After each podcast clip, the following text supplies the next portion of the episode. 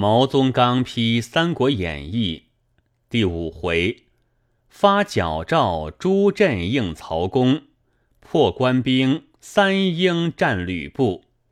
董卓不乱，朱镇不起；朱镇不起，三国不分。此一卷正三国之所自来也。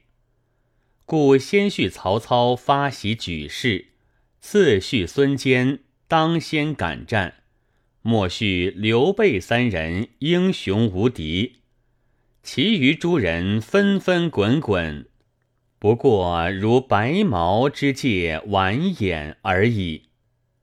袁术不识玄德兄弟，无足责也。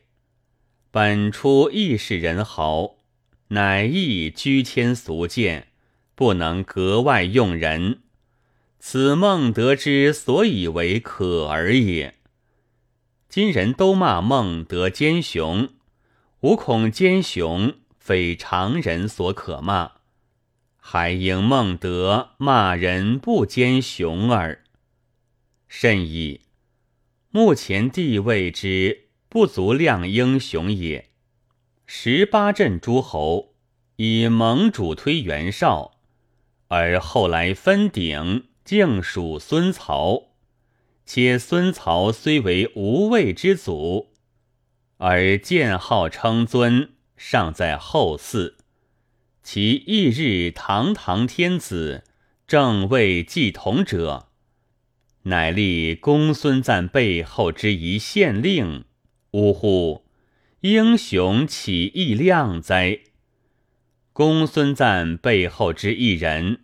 为惊天动地之人，而此一人又有背后之两人，又是惊天动地之人。